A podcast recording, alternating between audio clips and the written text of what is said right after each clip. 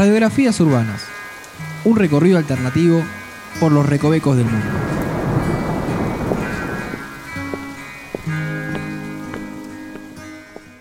Bienvenidos a un nuevo episodio de Radiografías Urbanas. Mi nombre es Noelia, estoy aquí con Andrés. Hola a todos, bienvenidos a este nuevo episodio de este podcast que hacemos aquí en martesataca.com.ar en el cual estamos de a poco recorriendo los barrios de la ciudad autónoma de Buenos Aires. Estamos en los bondis y en los subtes, en todas partes. Este es el episodio número 13. Y bueno, veníamos de Boedo. Yo había dicho que podíamos estar ir, ir caminando si teníamos ganas. Ajá. No sé si tan cerca igual. No es tan cerca, pero, Pero, se va así tranca. se puede ir. sí. Se puede ir tranqui. Vamos a ir a Valvanera o el mal denominado 11.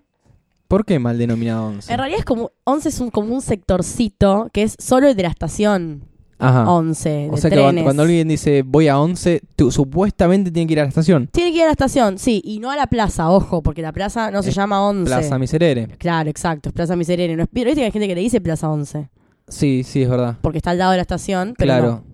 También estaría mal dicho la plaza de 11, sería la plaza de Balvanera a lo sumo. Claro, podría ser la plaza de Valvanera, pero bueno, en realidad es Plaza Miserere. Ok. Tenemos y- toda una confusión terminológica. Sí. ¿En esa en esa plaza hay un, hay un prócer, puede ser? ¿O Rivadavia. Ah, está bien. Sí, sí, sí. Está medio destruido igual todo, viste que... Sí, imagino. El otro día había leído un tipo que se quejaba porque decía que más allá de que Rivadavia no fue una buena persona, con esas palabras, ¿eh? Ajá. No fue una buena persona, igual habían destruido todo su mausoleo del primer presidente. Claro. Como ¿Dónde leíste eso? un chabón en un blog que estaba indignado Ah, ok, mientras, listo. mientras estaba armando este, este podcast. ¿Y sabes por qué se llama 11 y no 12 ni 13? Mucha gente, ¿sabes qué?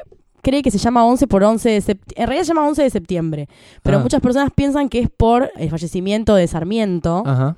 Pero no, en realidad no tiene que ver con eso, sino con el 11 de septiembre de 1852, cuando Buenos Aires se rebela contra Urquiza y se separa del resto del país. Ajá. Así que no tiene mucho que ver. Pero le quedó el nombre. Después se lo habían cambiado por primero de marzo con los militares y después se volvió a llamar de nuevo 11.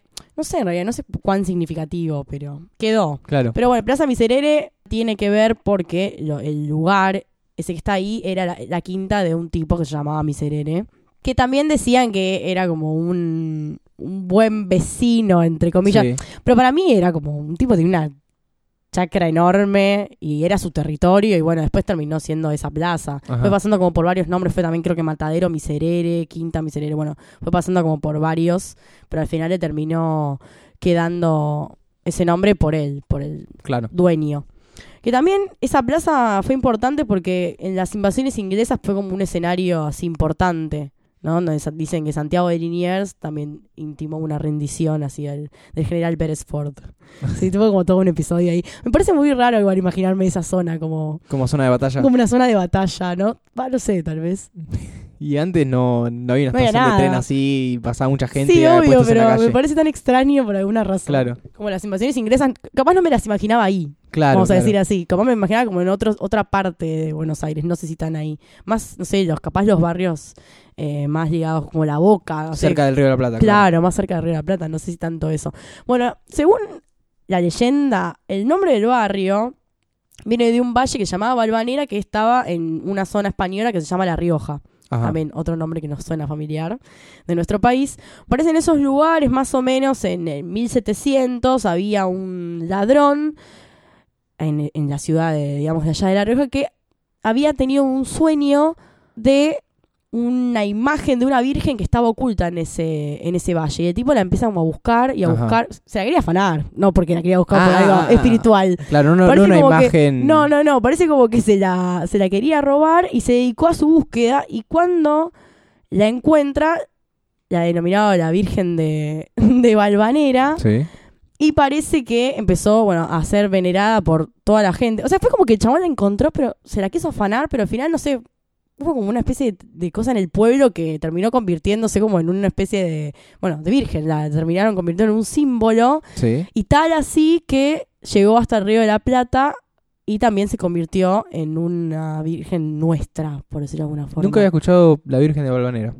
¿La ¿No? No. Bueno, en realidad en los terrenos en los que está eh, el barrio de Valvanera Sí. se levanta la capilla que se llama Nuestra Señora de Valvanera que viene por esta historia. Ajá. Así que sí, la verdad que tampoco, yo no es una, una virgen que me suene Claro, ¿y por qué le que quedó el nombre? muy conocida. Sí. Le quedó el nombre, bueno, por estas, por esta zona en la que el ladrón la logra encontrar. Pero la parte que no logro entender, No, no, ¿por qué, por qué se puso esta zona de la ciudad de Buenos Aires con ese nombre?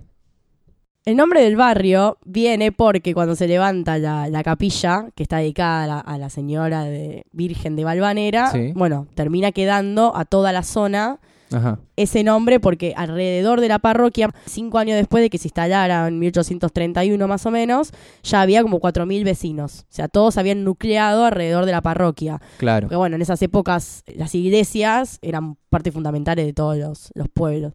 En este caso fue exactamente igual. De ahí se empezó como a construir y a abrir Ajá. el barrio hasta que, bueno, terminó siendo la balvanera que conocemos hoy, después de muchos cambios, obviamente. De, bueno, de los límites del barrio, ah, eso nunca, eso no lo dijimos. No, pero Siempre bueno.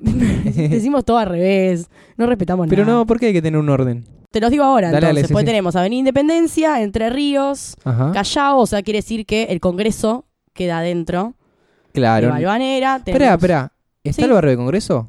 El barrio de Congreso es otro invento, Ah. como, las, como lo es Abasto, que está Bueno, dentro de ya también. sabía. Claro. Pero, o sea que 11, Abasto y Congreso, Congreso.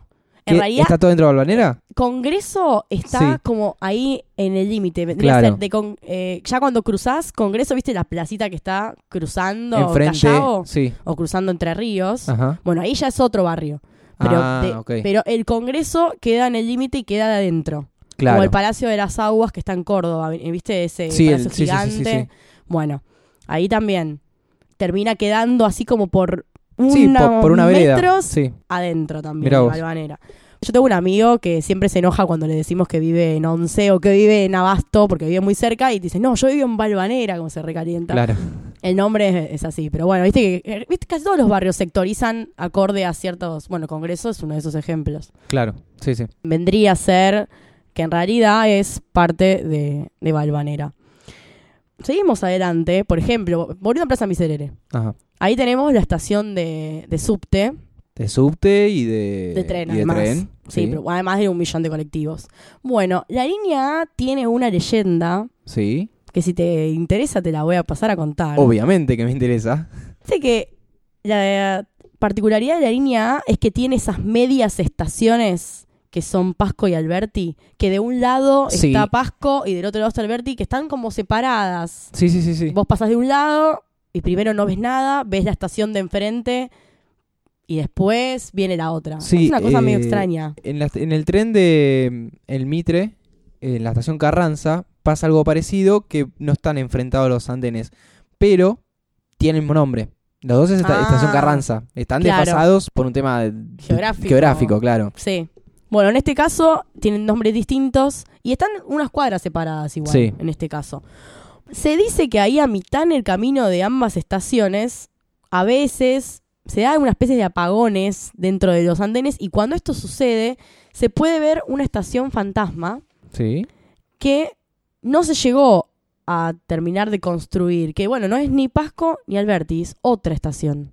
Mucha gente dice que esto es real y de hecho si uno busca en internet puede encontrar videos de YouTube de personas que dan testimonio de estos eventos. O sea que vos, si te- hay un video en YouTube, ¿vos confiás? ¿Eh? No, pero quiero decir, es algo que la gente... O sea que vos decís Lo que ha la- visto. La, próxima que pase por ahí tengo que estar atento. Tenés que estar atento en el- los intermedios de estas estaciones porque Ajá. habría otra estación Sí.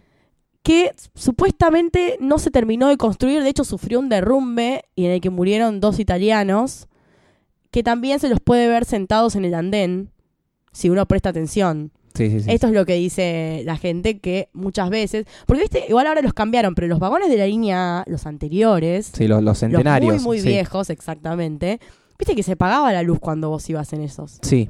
Tenía como sus fallas así que eran medio turbias por momentos. Y particularmente cuando uno atravesaba ese sector, ahí era cuando podía ver esta estación fantasma. Claro. Y también a los fantasmas, para no ser, ser reiterativa, de eh, estos italianos que habían muerto durante la construcción. Bueno, entonces estar, Los podés ver ahí sentaditos en el andén, supuestamente, es lo que, se ve. Bueno, en el metro de Madrid hay una. Hay estaciones así. Recuerdo que hay, hay al menos una que están inhabilitadas. Y que uno pasa Y y, uno pasa y ves que hay una estación ahí que no pasa nada. Que sigue de largo. quedan ahí. Sí, no sé por qué. Habrá quedado. Y tal vez nunca las habilitaron y... Tengo entendido que sí, que a veces las habilitan como una suerte de museo, pero no voy a inventar muchas cosas sobre esto. Sí. Pero tengo entendido que cada tanto se puede ir. ah, pues se sé. visitar. En este Supuestamente, caso, sí. no, no, no sabríamos en qué dimensión está esta estación. Claro, en qué momento espacio temporal hay que estar para verlas. Exacto. No, y además, si efectivamente está ahí y lo que ve uno son los fantasmas o lo que uno ve, ¿me entendés? Digo, si uno está viendo una construcción que quedó ahí y que no la sacaron ni hicieron Ajá. nada con ella, y si lo que estás viendo de más son los fantasmas o si estás viendo todo mal, Claro. por decirlo así. O si la estación y los fantasmas, eh, ¿me entendés? Sí. Una cosa muy extraña. Igual con los vagones nuevos no pasa, no se apaga la luz. Habría que empezar a. no, chicos, no hagan vandalismo. Los- Encima los, los, los coches estos nuevos de la línea A tienen un olor horrible y todo. Yo- ay, sí, viste, es muy feo, pero bueno. Habría que ver si sigue sucediendo, porque quizás ahora se cortó la magia y como ya se ve demasiado, no se logra Claro. divisar esta, esta tercera dimensión, cuarta dimensión, quinta dimensión. no lo sabemos. Después tenemos otra leyenda, que esta es la que a mí particularmente más me gusta del barrio de Balvanera, que cuenta la historia de un gigante Sí. que vaga por las calles protegiendo a los vecinos de los malhechores. ¿Es algo actual eso? o- Es una historia medio vieja Ajá. y bueno, ahora yo te voy a contar un poquito más de qué la va. Dale, dale. Parece que este golem, en realidad más que un gigante, fue creado en el siglo XVI por un rabino de Praga que se llamaba Besabel. La historia oficial habla de un solo golem, pero se dice que él en realidad creó 13. ¿Qué sería? Como un, una suerte de Frankenstein. No, es porque un golem es como mucho más grande y Pero fortachón. Pero- o esa es la historia, el tema de que los creó. podría ser. Sí, se podría decir que es como que es como un Frankenstein. Creó estos humanoides que eran de arcilla en realidad, Ajá. pero se ve que el tipo tenía como unos ciertos de poderes que los les daba vida. Sí. ¿no? Parece que uno de ellos vino a Buenos Aires con los inmigrantes judíos que lo trajo un rabino. De ahí en más, bueno, tenemos una versión de que lo encerraron en una cierta parte de la capital que sería la Balvanera. Ajá. Y por otro lado, que vaga por las calles protegiendo a las personas de quienes quieren hacer el mal. Entonces, por ejemplo, muchas personas dicen que si uno va a altas horas y alguien quiere robarte, puede ser que aparezca este golem gigante y te salve. Y los informantes, este dato es muy interesante, son los gatos. Ok. Los no, gatitos. No el hombre gato. No el hombre gato, sino los gatos que andan por la Plaza Miserere, por ejemplo, son los que van pispeando a ver cómo andan las personas que andan paseando por allí. Claro. Entonces, si ven algo raro, le cuentan al golem y él viene a tu rescate. Eso es un poco... ¿Cómo hacen con tanto, con tanto peligro por la zona? Y se ve que nos abandonó. De hecho, hay los testimonios de la gente que dice que fue defendida por este, este gigante, después terminan diciendo que ya no es como antes y que ahora ya están desprotegidos. Evidentemente, tal vez lo encerraron ahora. O se metió en la metropolitana. Sí, o, o lo cooptaron. sí. Lo cooptaron las fuerzas oscuras y ya, ya no está ayudando como antes. En realidad tiene una explicación un poco lógica, más acorde a la época, porque, por ejemplo... ¿Qué explicación lógica puede haber? Un tipo crea un Bueno. bicho y lo hace. No, no, pero a lo que me refiero es, tiene una explicación de cómo se podría haber creado el mito. A ver. Cuenta un demógrafo que se llama Ernesto Meider que puede ser que esta historia haya surgido porque cuando se dio la gran ola de inmigración, obviamente hubo un cambio cultural, también étnico y también en lo que eran las eh, la apariencia de las personas. Entonces, por ejemplo, te voy, a, te voy a dar un ejemplo. En la ola migratoria cae un tipo que mide casi dos metros, que es enorme, y la gente empezó a flashear que era un gigante, ¿me entendés? no sé cómo claro. explicarte. Entonces, dicen, bueno, esto puede haber sido un factor que en la llegada de nuevas personas em, la gente que vivía acá empezó a notarlos como algo así mágico, por decirlo de alguna manera, como no podían creer que exista gente tan grande o gente tan lo que sea. ¿No? Esa puede ser como una de las explicaciones que le encuentra este hombre. Entonces, naturalmente, de ahí el boca a boca y todo empieza a generar una historia, un mito, que además se dice que después, más adelante, lo usaban los judíos para protegerse Sí. o- y para, eh, no sé, como para decirle a la gente que ellos tenían a alguien que los defendía. ¿No? Como lo había traído un rabino, supuestamente. Bueno, lo usaban también a manera de asustar a la gente que los quería lastimar. Claro. En ya en épocas más turbias para, para la colectividad, digamos. Entonces, era como también un dato que lo hacían correr. Que bueno, obviamente hoy uno en día, no sé, alguien dice, bueno, no, obviamente no existen los gigantes. Ponele, ¿no? Pero Pero. quién sabe. O pero tal vez en esa época funcionaba de otra forma. Pero evidentemente nos ha abandonado. No sé, yo nunca lo vi. Me encantaría que me defienda un gigante en Plaza Yo Miserere. no camino por esa zona de noche. Yo tampoco. Así que por eso tal vez no lo vemos. No, yo tampoco. Pero, o sea, no sé si me arriesgaría, pero sería una gran historia si anduviese caminando por allí y de repente me salvase de un e amigo. Claro, un e-gato. Un e- un e- imagínate, un e-gato. Así, imagínate que muchos gatitos te se acercasen a vos y fuesen a avisar. A mí ya me, me daría miedo eso. Pero bueno, estaría bueno igual que Sí. existiese. Ahí nos tiene que, que defender.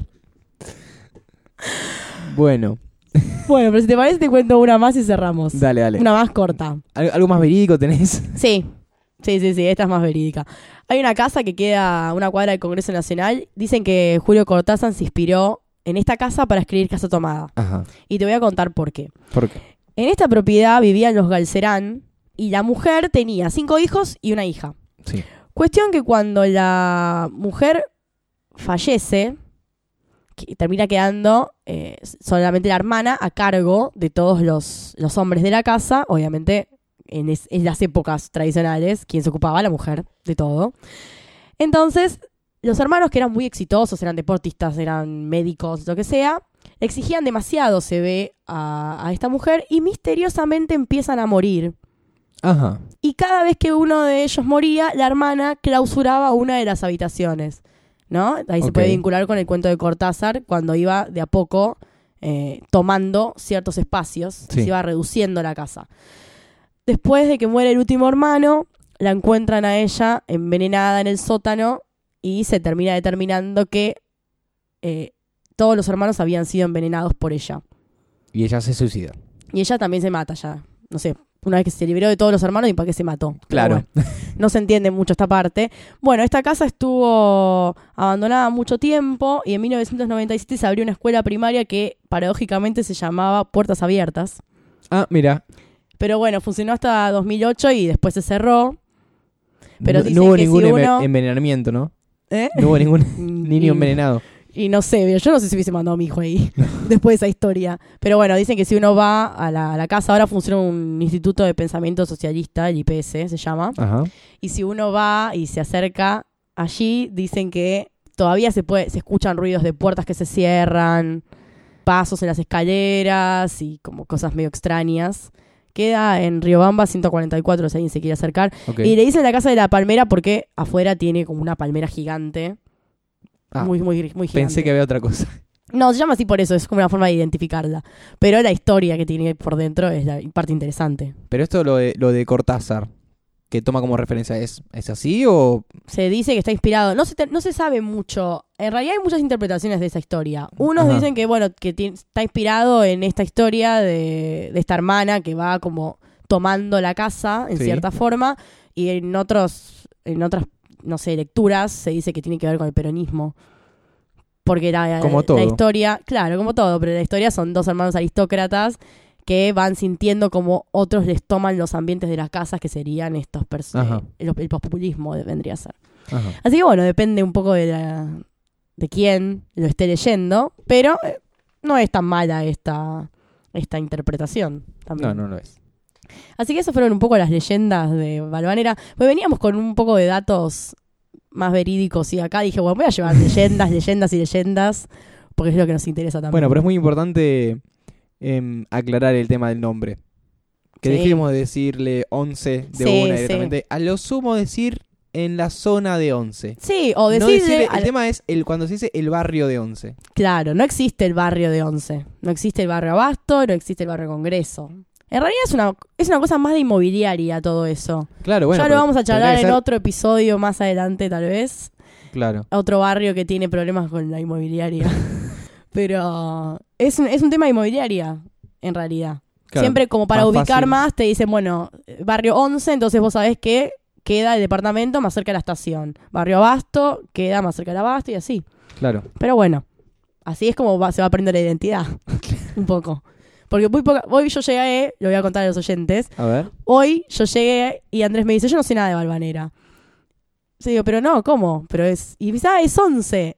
Y ahí está la trampa. claro. Con la gente, mucha gente no sabe dónde- qué es Balvanera, o, no, o no o le suena exactamente dónde queda. Claro, claro. no te suena enseguida cuál es el barrio, porque está mal, eh, no sé cómo se dice, mal dicho no, pero está desvalorizado el nombre, no sé cómo decirlo. Em, sí, bueno.